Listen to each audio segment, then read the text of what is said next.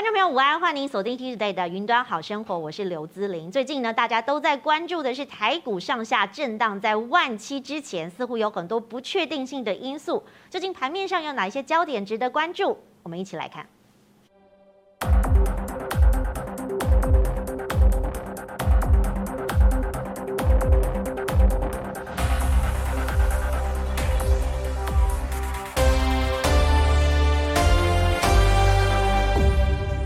台股进入了车轮战，那么这一集我们就要来讨论的是第四季的选股到底有哪些题材跟哪些指标值得来观察。今天节目当中，请到两位非常资深的分析师，首先是我们的分析师陈维泰，志玲好，大家好。另外一位呢是施工传奇林永年分析师，志玲好，各位观众朋友大家好。好，两位分析师来到现场呢，其实呢就要来看一下我们的台股了哈。我先问一下永年哥好了哈，因为永年哥我们看台股真的是看了几十年哈。欸、最近大家真的在关注这个万期，觉得好像有一点点近情情怯，因为过去我们都想说上攻有力道，也有题材，但最近好像哎整理的步伐比较多了。是没有错哈。那其实最近呢哈。呃，这个大盘一直是在这个月线跟季线的一个区间震荡的一个走势哈。那所以呢，在最近以来，我们可以看到，其实有一点量价背离的味道哈。那所以这一点呢，可能会比较伤脑筋一点。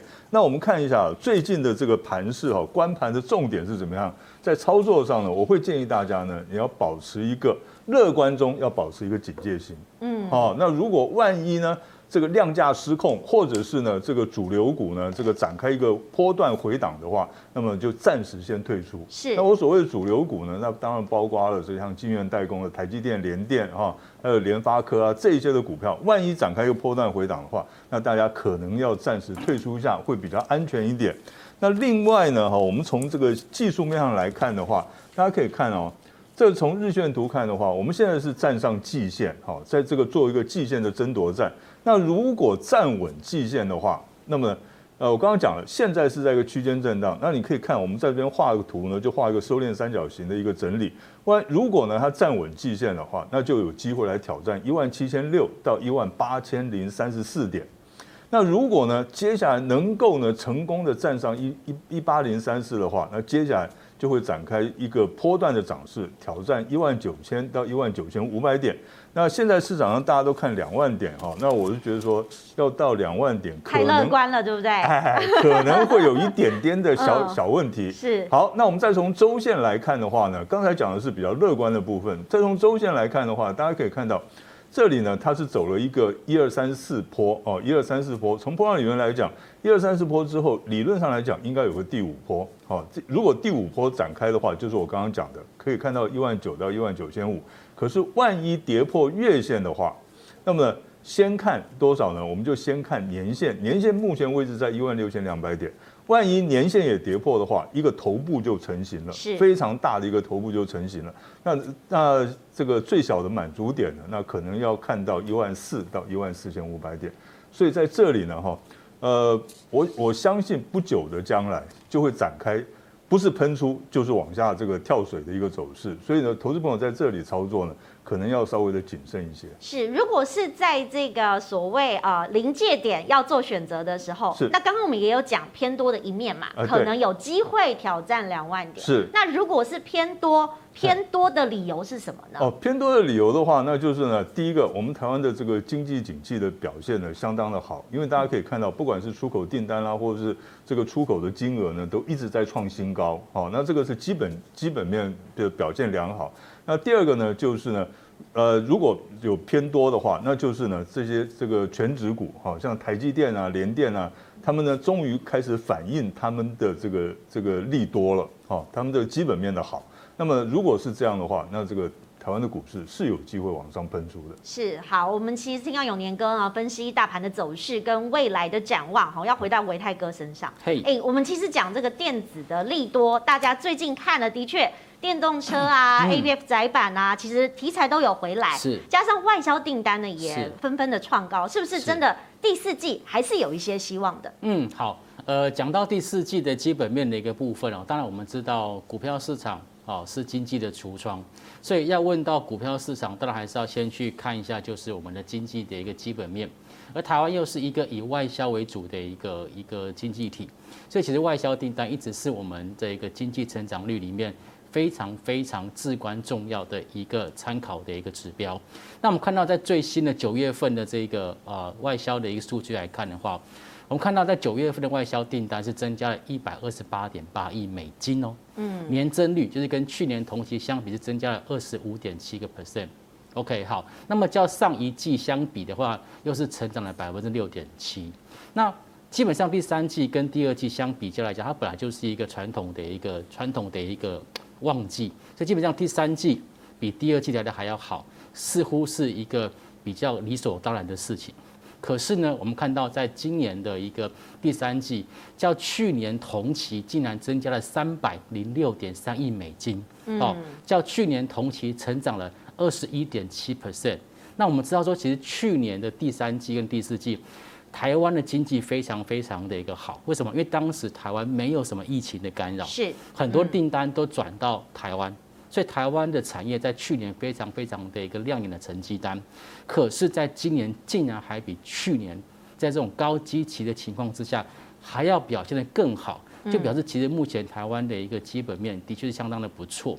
那换句话说呢，呃，就如同刚刚那个施工所说的，是目前台北股市哦，它的一个整个基本面来讲，还算是相对相对的一个偏正面的发展。那尤其是在我们看到在累计的前三季外销订单，又跟去年同期相比，又成长百分之三十二，所以在基本面相对维持好消息的情况之下，台北股市的部分哦，其实应该来讲。还有机会再缓步往上做垫高。是，那大家都讲好话，我们也要讲一些不一样的讯息，好，提供给观众朋友做参考。嗯，所以如果说真的有一些利空的因素要考虑的话，嗯，应该会是哪些呢？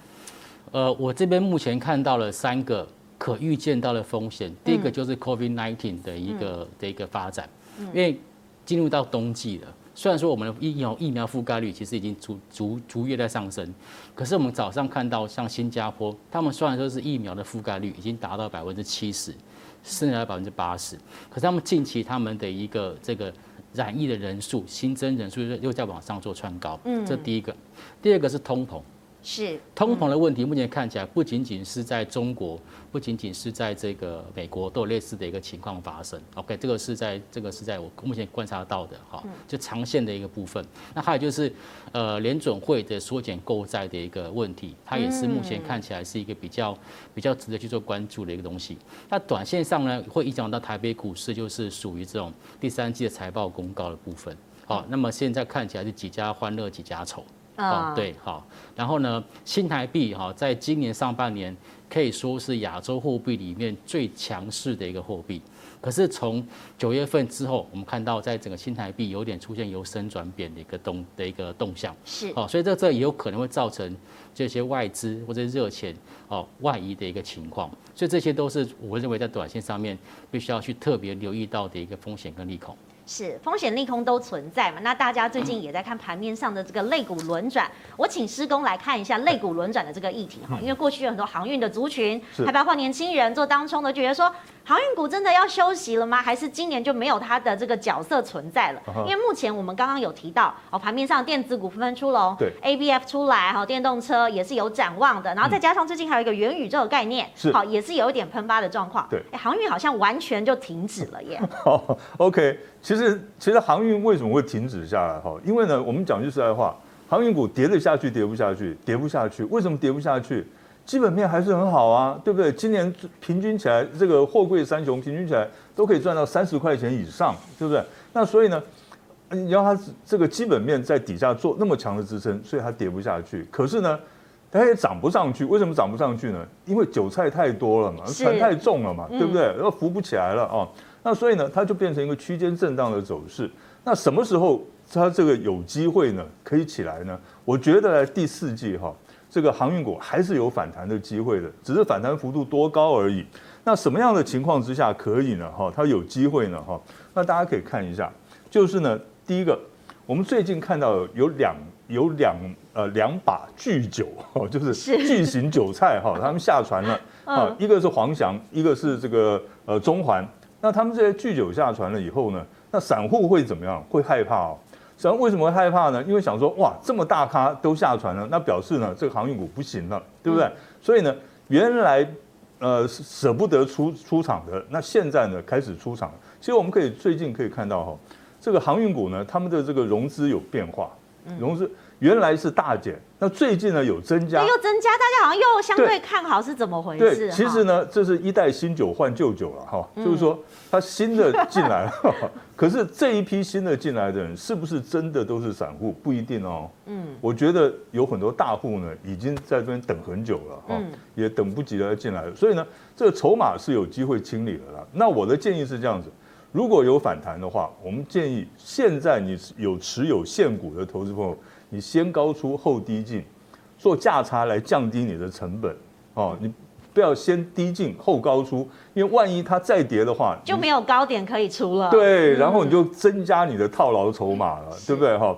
那第二个呢哈，这个呃，第二个呢就是呢，我们还是建议大家这个降低了成本以后，那等到呢它真的展开一个波段反弹的时候，那你到时候呢，你这个解套的机会就会比较大一点了哈。那什么时候呢？在这个航运股，万一呢有出现什么状况的话，我们要退出呢？哈，第一个，国际股市或者台湾股市呢崩跌的话，那航运股会不会崩跌？还是会，哦，还是会。那第二个呢，运费如果出现大跌的情况的话，那么大家记住了哈，在大运费大跌的话，那初期要先跑，那以后呢要买回来。为什么要买回来呢？就是我刚刚讲的。他们今年呢，这个平均起来赚三十块以上没有什么问题。我们假设明年他们只配这个配息是配息率是三成的话，那大约都可以配到十块。那配到十块的话，表示怎么样？它的殖利率呢？明年的殖利率都是超过百分之十以上。哈，那所以呢，他们应该会有一波的反弹。所以呢，呃，要这个先出后回补哈。那第三个呢，就是如果出现。又再度的出现利多不涨的情况下，那还是要稍微退出一下。利多不涨的话，那到底什么时候会反应？还是说接下来大家就先让它稍事休息一下？呃，其实如果说利多不涨的话，哦，就先退出。为什么呢？因为从来没有过一个股票它是利多筑底的，是它一定是用利空反复测试底部才会成功的。像最近呢，航运股已经出现很多的利空了，像是我刚刚讲的这种。大把的韭菜已经下下船了哈，还有呢，这个运费啊，这个像上海集装箱的运费指数呢下跌，这些都是利空。那看起来呢是有机会，那可是呢，如果呢再度的出现像八九月一直出现利多，可是它不涨的话，那投资朋友可能还要先下船比较恰当一点。是，那其实投资换手，大家在关心的是电子股。我们请维泰哥一起来看电子哈。其实最近在十月二十七号，玉山科技协会办的一个讲座嘛，那他们请到了台积电的董这个董事长创办人张忠谋哦来演讲。当时他就讲到一个商业模式，他讲商业模式是什么呢？客户要什么，我们生产给他啊，然后引起了很多人的讨论。大家觉得哇，台积电真的是有自己的想法，走自己的路，而且他也认为哈，张忠谋也认为说，未来台积电还是会引领。台湾的这个不管是股市或是产业向前走的一个很大的动力，所以有很多人就说，哎，那台积电是不是最近好像休息的有点久了，是不是应该要往前走了呢？嗯，好，呃，其实最近就像刚刚志玲所说的，台积电的一个股价似乎是出现了比较呃盘整跟休息的一个阶段哈。但是那我觉得这个原因有很多，就是有有有一些比较保守派的，他们针对台积电的后市是提出比较保守的看法，例如说像摩根斯丹利，我们简称那个大摩。好，嗯，他在最近的一个发表的报告里面就提到说，台积电目前可能存在的四个比较重要的疑虑。第一个就是，呃，它的高资本支出可能会压缩他们的毛利率，因为支出很多，哦，所以对它的毛利率来讲可能会受到一点点的一个压缩。那么第二个就是属就是竞争对手的部分，竞争对手例如说 Intel，他自己也说他要自自行的要去这个扩充产能的一个部分。那他在扩充产能的部分的情况下，那可能原本。他应该要下给台积电的单子，就变成自己在公司做完就算了，就不需要再下单给台积电。第三个，客户的订单的集中度哦开始转趋分散，因为现在呢，其实各个个国家，包括日本或者包括美国，或者包括中国大陆，甚至我们台湾的其他的晶圆代工厂商都表示要去进行扩产。所以在整个的这个产能开始呃慢慢慢慢放大情况之下，订单有可能会开始做分散。以前会集中下给台积电的，可能就会开始有点分散风险的味道，他就会去下给其他的非台积电的晶圆代工厂商。好，那么第四个就是这些呃这些所谓新进的这种所谓竞争者，他也会去采购这些半导体设备，跟 ASML 这些等等的半导体设备去做采购。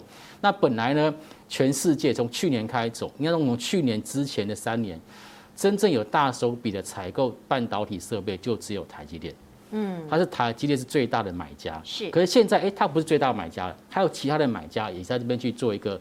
订购设备机台的动作，所以反而它对这个上游设备厂商议价能力是呈现了一个下滑。好，他会认为说，在这几个部分来讲，他会认为说，台积电未来的一个走势是比较没有像过去一样这么样的明朗。但是呢，从整个筹码面来看的话，我想跟大家分享一下，就是我个人观察到在台积电的一个部分，虽然说外资的一个看法并不是这么样的积极，不过呢，内资真的很积极。我们看到投信的部分，投信事实上在这个八月份开始，针对台积电就开始持续进行买超，一直买超。那从八月份到现在的十月底这个时间当中，基本上都是属于买超居多。哦，你看到这个绿色的这个棒棒就是属于卖超，基本上没有超过五天。我现在看上大概就四天左右，所以顶多到五天。所以其实现阶段的一个外资虽然说在观望，可是内资很积极在去做一个进场跟卡位，也就是形成最近台积电的股价在这边进行一个箱型区间震荡的原因。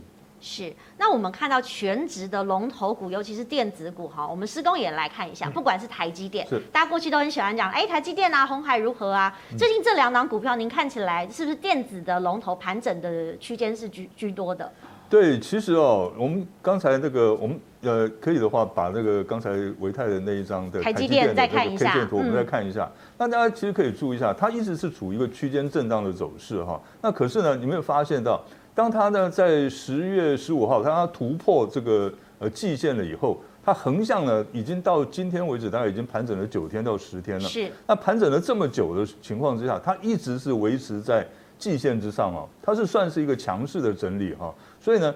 我是认为说，它在技术面上来讲，它现在是处于一个比较对多头比较有利的位置。那它只要呢能够出量，它现在唯一的欠缺是量，量出不来啊。对它，它只要成交量一出出来的话，它是有机会来挑战前高的哦，六百三十八块，或者是甚至于呢六百七十九块都有可能的哦。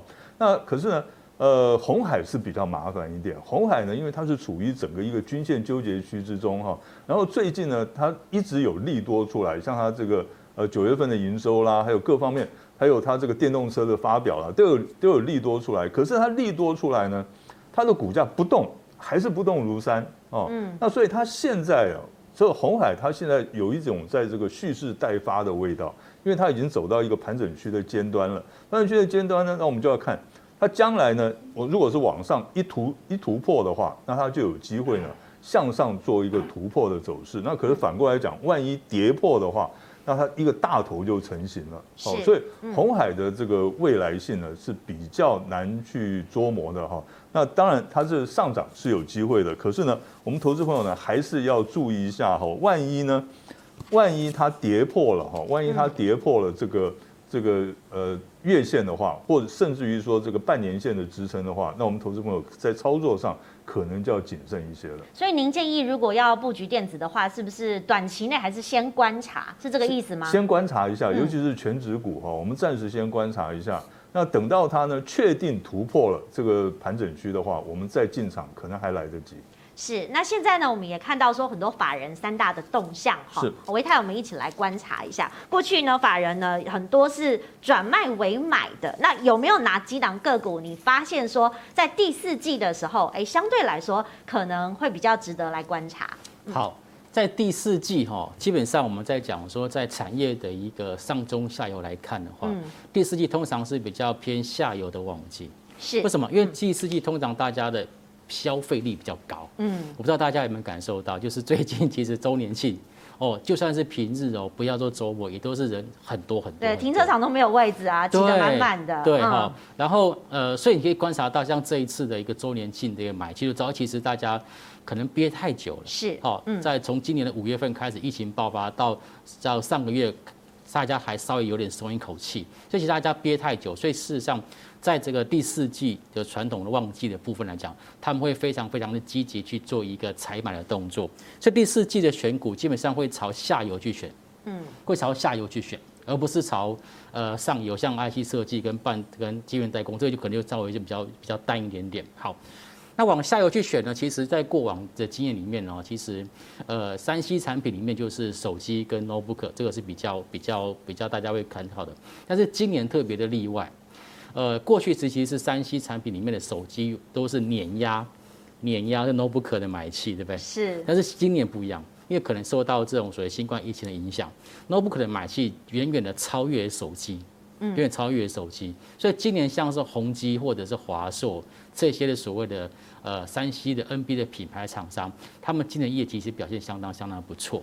那我们看到像宏基的部分来讲，现在看起来它的一个股价哈，如果先从股价来看的话，你会发现到它其实这个整个股价是出现落底之后呢，哦，出现缓步往上做垫高的情况。那原本呃在第三季大家一直喊说啊缺料啦缺料，可是。没有想到你你你你你喊缺料，法人一直看坏，结果股价是落底之后往上去做走高，这就是刚刚施工所说的，他在这个利空当中去做一个筑底的一个表现。对对对，所以有时候有时候股价筑不筑底，并不是外资说了算，并不是任何一个大咖法人说了算。像类似这种的情况，就是很明显就告诉你说，市场认为在二十几块这边已经很便宜了。嗯，好，这边有买气进场去进行一个承接，这个是像。红基的部分哦，法人是出现由卖转买。那么在第四季呢，十一月份有一个很重要的事情，什么事情呢？就是双十一，双十一要开打了，对，又要开始卖东西了。双十一好，那双十一呢？我们刚刚提到，在线下在实体的这个周年庆已经人满为患，对不对？车满为患的。那我觉得双十一这次应该也会交出很亮丽的成绩单。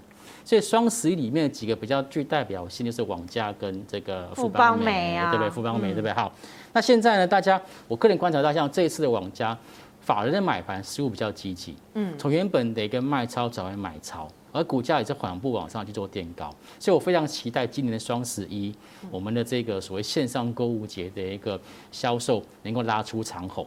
那线上购物拉出长虹之外呢，当然其实对于什么？对于货运来讲，就有很有就有很大的一个帮助哦。像荣运的部分哦，这个这个就是属于这种呃货运的部分，或者宅配通，或者家里大楼这些都算是 OK。但是我们就以荣运来去做做做代表，为什么？因为其实我可以观察到，荣运它的法人的买卖超，有的外资的部分，在十月份开始。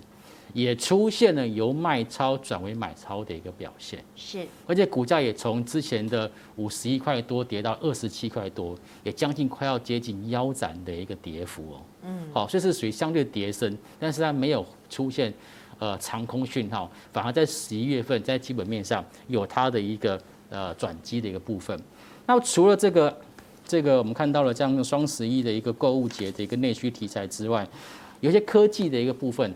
长线多头的，例如说像车用电子，嗯，好像胡联最近的一个股价表现也是出现的一个，尤其是投信，在在十月中开始大幅度的一个买超，然后带动整个这个股价的一个走势啊，往上突破月线跟季线。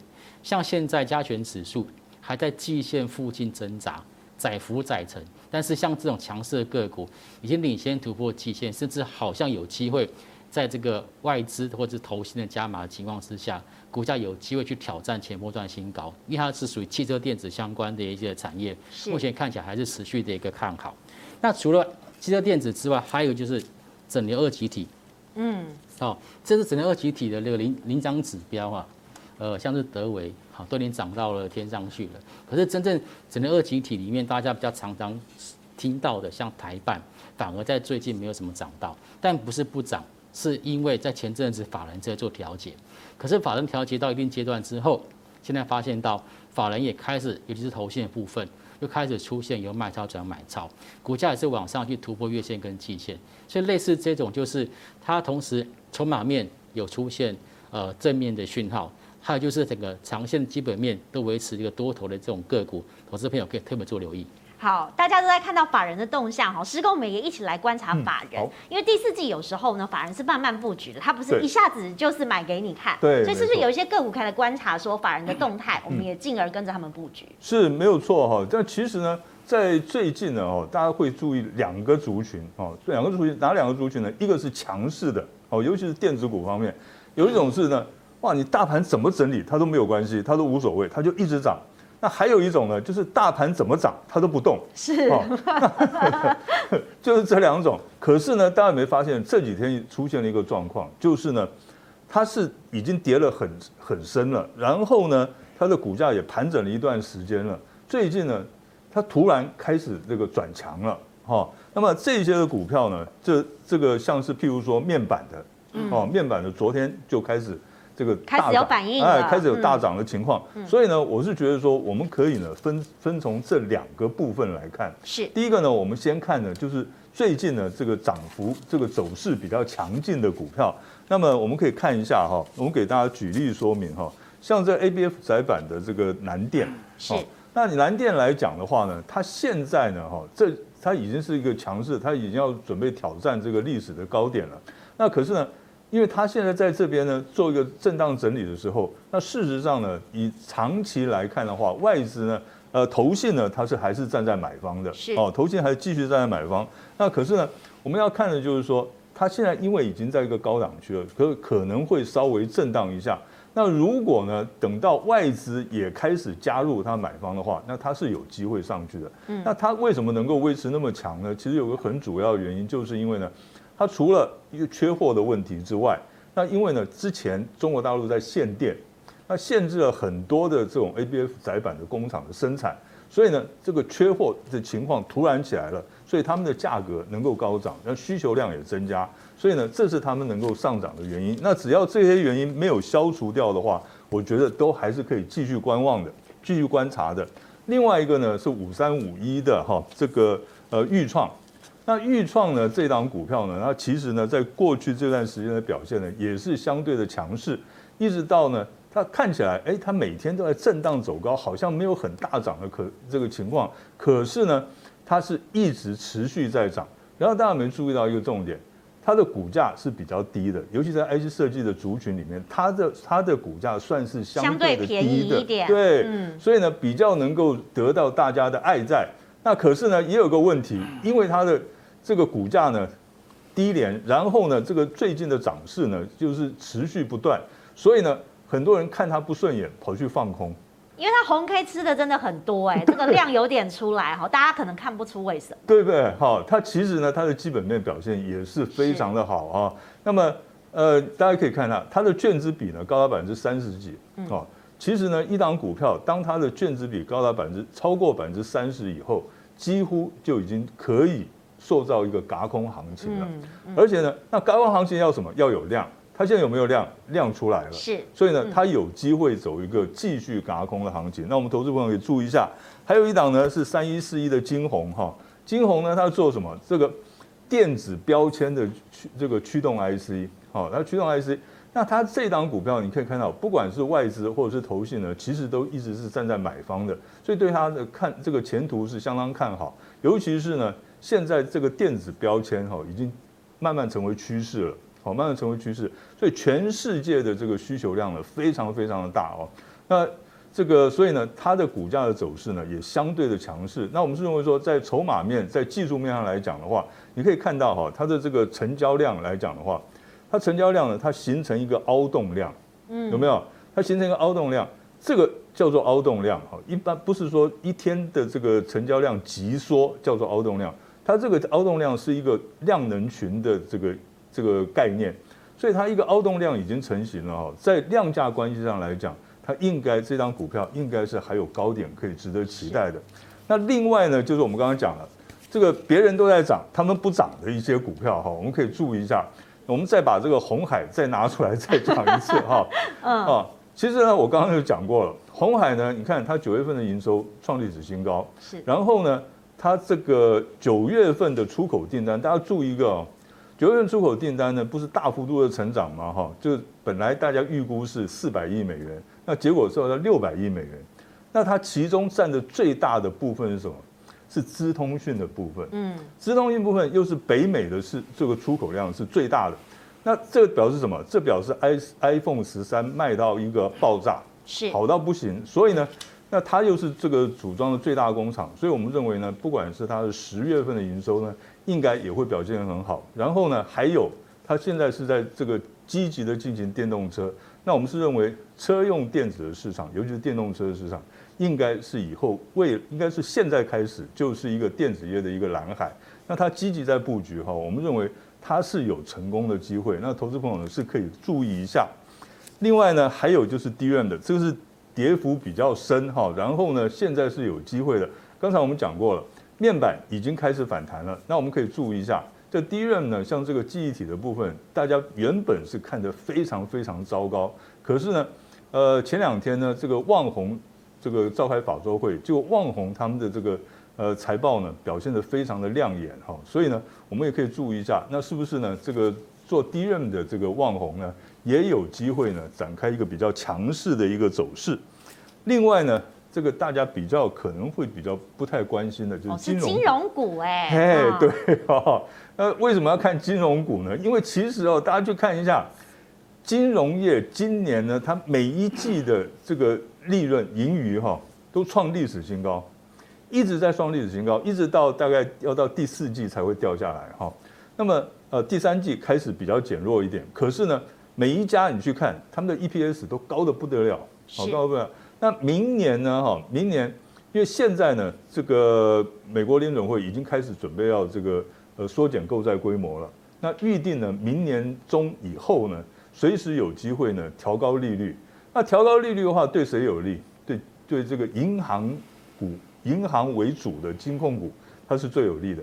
那所以呢，我们是认为说，像是新光金，它是以这个呃银行为主的一个，而且呢，你可以看最近哈这几个月，外资是持续的买超，一直在买，这买的我都看不太懂了哈，外资为什么要买它，你知道吗？可是呢，那这个有人买必有原因了哈。OK，然后我的能够得到一个一个解答是，第一个。他们的营运呢有改善的迹象。第二个呢，是因为它的单价是现在比较低，是他买二超过二十一万张，哎，真的张数蛮多。对啊，对不对？很吓人的一个张数哈。那么，而且大家可以看，你去看现在有什么股票，一个正常的股票，它的单价、它的股价是在十块钱以下的。对，这真的很便宜，是不是？哈，所以呢，我觉得市场认同度会够，而且呢，量价关系一直表现得很好，也就是说，价涨量增，价跌量缩，一直配合得很好。所以我觉得这档股票呢，在十块钱这边震荡，等到有一天它如果站上十一块的话，就表示它突破盘整区了。那我们投资朋友可以注意一下。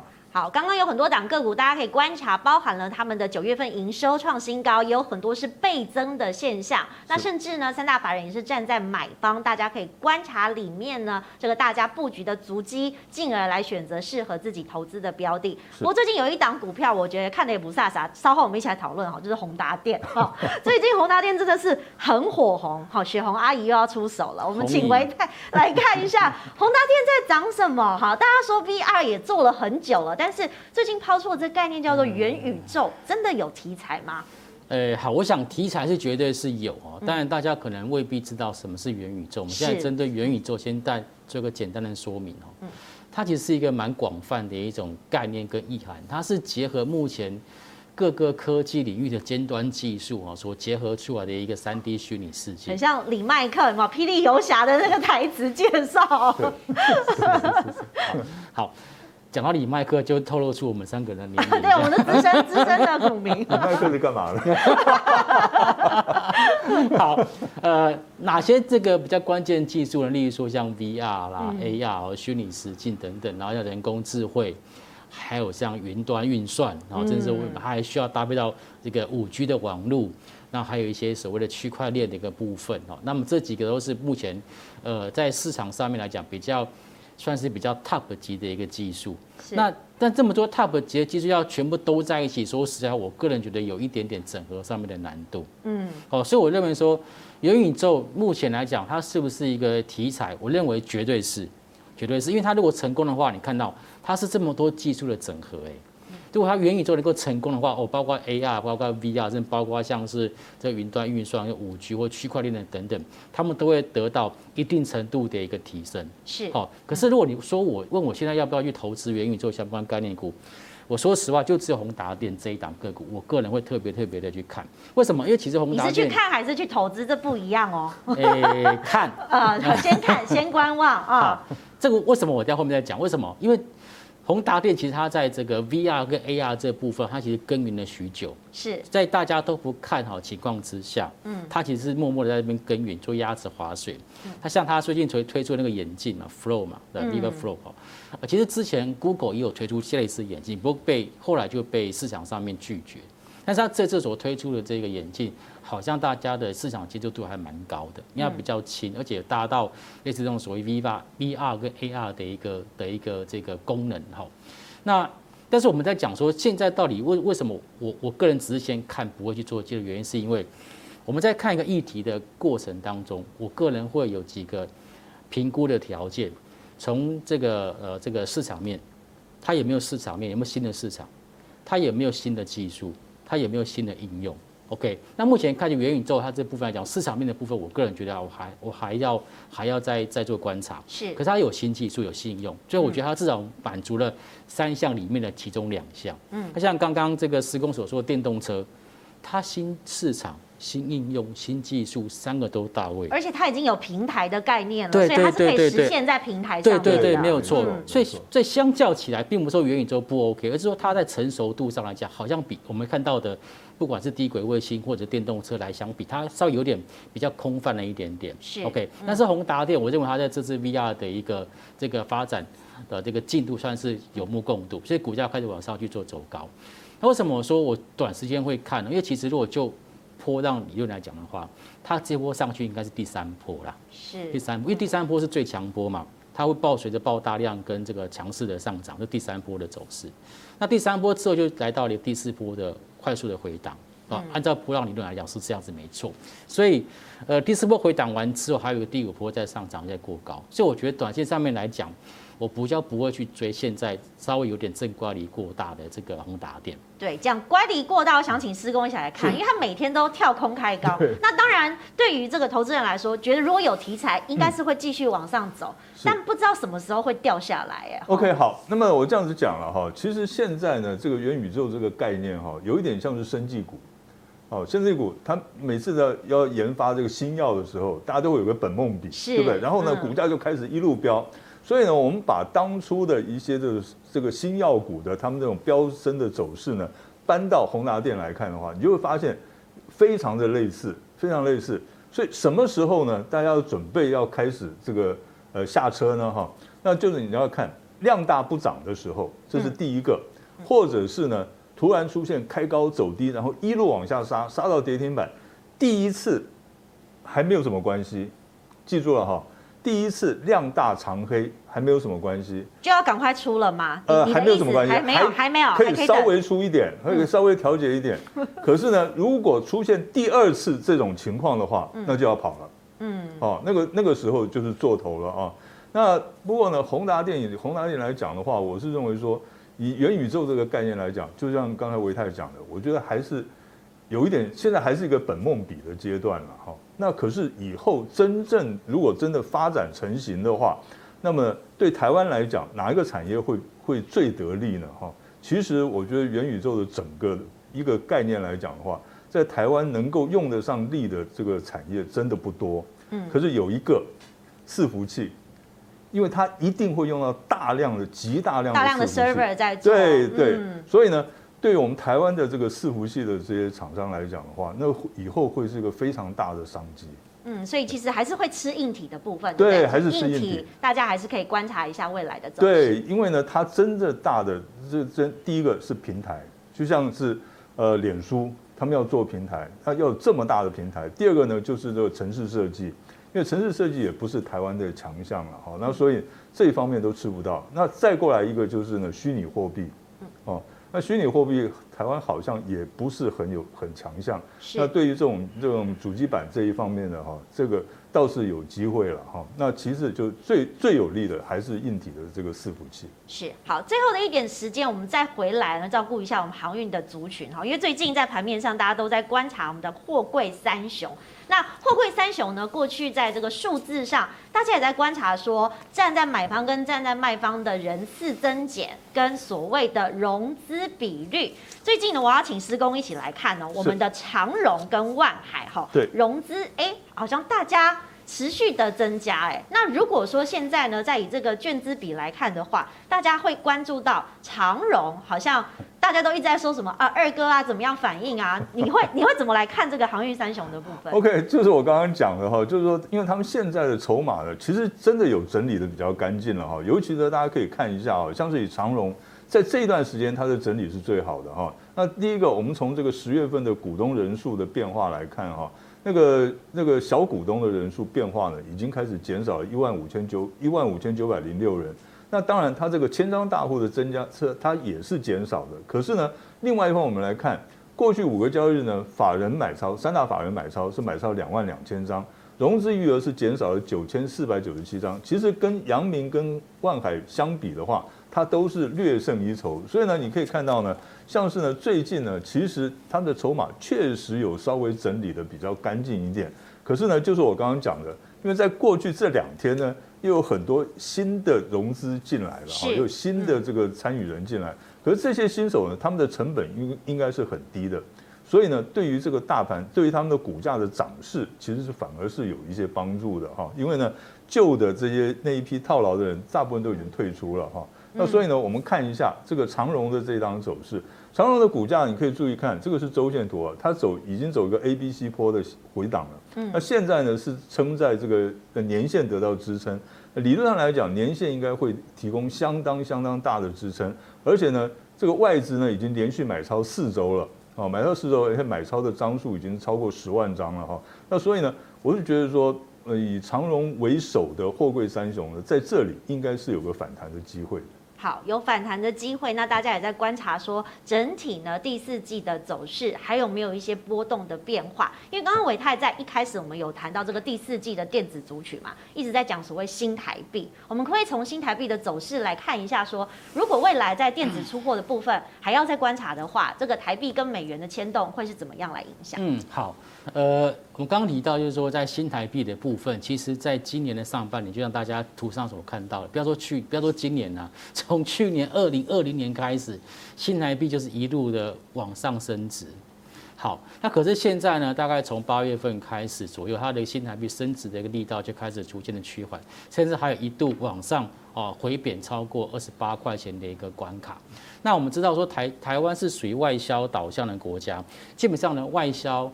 它需要看到的是新台币的一个贬值，对我们的外销才会比较有利。所以如果说在接下来新台币会出现由升转贬的话，哎，那么其实对我们的外销厂商其实会是比较好的一个的一个情况。那目前我们外销的一个这个主要的产业其实很多啦，但是基本上又以电子股为主，哦，电子啦、电子零组件啊等等，甚至包括像什么上游的半导体跟晶圆代工都算有很大很大的一个外销比重。所以呢，我们才说，哎，第四季。呃，这个电子股哦，啊，还是可以持续做观察。除了这个刚刚所提到内需市场之外，外销电子股它还是有一些转机的。好，所以在外销部分呢，也在观察大环境的变化。所以最后师哥，我们来总结一下好了哈。因为我们刚刚看的所谓就是很多大环境，还包含国际的趋势嘛。大家都说，哎，这个第四季台股还是相对的有机会。如果接下来还要观察这个台股的变化的话，你觉得国际上有哪一些需要了解的多头指标？比如说跟美国股市来说，或者是说，哎，这个日均值有一些相对的数字，可能呢是有必要来做参考的。OK，好，那么呢，我们要注意几个重点哈。那这第一个呢，就是呢，美国股市一定要维持强势，因为我们现在台湾股市呢，跟美国股市的联动性实在是非常非常的密切哈。所以呢，如果美国股市有出现一个超过两天以上的长黑的跌幅的话，那我们台湾股市一定会跟着往下走啊。那所以呢，呃。这个我们要维持一个多头的话，那么第一个就要看美国股市能不能维持强势。几天纳斯达克好像也不是很漂亮，对不对？大家好像觉得说，好像不知道有什么利空的因素，这个跌的点都蛮深的。对，其实呢，在过去过去两三天呢，这个美国股市都是怎么样？开高走低，即使它是收红的话，指数收红，它也是开高走低。所以从这一点来讲的话，可以看得很清楚啊。一些在这个美国的这些法人哈，投资的银行哈，像投行来讲的话，他们似乎都已经有开始在调节股票的迹象。那为什么呢？最主要还是因为通膨造成的他们这个呃资金的收缩，哦，就是缩减购债规模。那这件事情呢，可能会造成一些影响，所以我们要特别的注意。第二个呢，要维持多头的话，我们的日均值每天平均成交值一定要达到三千亿以上，因为呢。在季线之上，一直到一万七千六百点，那个成交量啊，当初的套牢量都非常的大，是，那所以必须要有三千以上的量，才有机会继续往上攻。第三个当然就是要站稳季线了，哈，这是第一个，这个是最重要的要求。然后第四个呢，晶圆代工的股票一定要维持强势，因为呢，呃，晶圆代工，台积电、联电，哈，这一些的股票，因为他们是占占全值占的很非常大。他们如果强势的话，那指数当然就上去了。是，可是他们如果弱势的话，不但指数会被下来，市场的信心也会受到冲击。为什么？因为每个人都知道台积电护国神山啊，对不对？那联电的这个财报好的不得了，是不是？未来也好。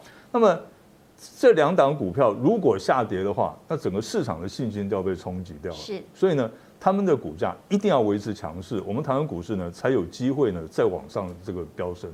好，既然提到晶圆代工，我也要问一下维泰，你怎么看目前？因为之前我们也讨论联电好一阵子嘛，大家也都觉得说，哇，相对是乐观啦，哈，第四季都是很不错。那如果是以晶圆代工来说，台湾会怎么来观察？呃，我认为晶圆代工当然在未来三年还是领先市场的一个最主要产业。那短线上面，其实我认为应该是说，在股价上已经反映了它的一个基本面的一个效果。好，所以最近其实观察到，在法人，尤其是在外资的部分，思维在针对联电，哦，它在进行一个卖出跟调节的动作。不过说实话，这个应该算是属于换股操作。我们看到它在卖出联电的同时，它把资金转到面板双虎。嗯，在这两天买超了群创跟友达，而且买超的张数非常非常的多，哦，所以我觉得在整个外资的操作上来讲，它比较是属于把高基期的或高位阶的个股去做调节。然后把资金移到这种低位阶的个股去做布局。那目前低位阶电子股说真的还不少，好，除了这个我们刚刚提到了这个呃面板之外，像是记忆体，好低润的部分，好，包括像刚提到的旺宏，其实包括南亚科跟华邦电，他们都是属于低位阶的电子个股族群。那还有就是被动元件，好，也好久好久没有听到人家讲被动元件，但是你现在观察到，不管是华新科。或者是国剧，啊，他们都在低档都盘了很久，对，盘了很久。所以，我个人认为说，在第三季财报公告的前后，这些股价相对委屈，但是它的财报数字相对亮眼的个股，到时候市场会还他公道。是好，所以今天呢，非常感谢两位分析师呢，针对第四季的选股来进行呢详细的解说，也希望大家呢在未来投资的操作都能够顺顺利利赚大钱。今天也非常感谢大家的收看，我是刘姿麟，我们下次再会。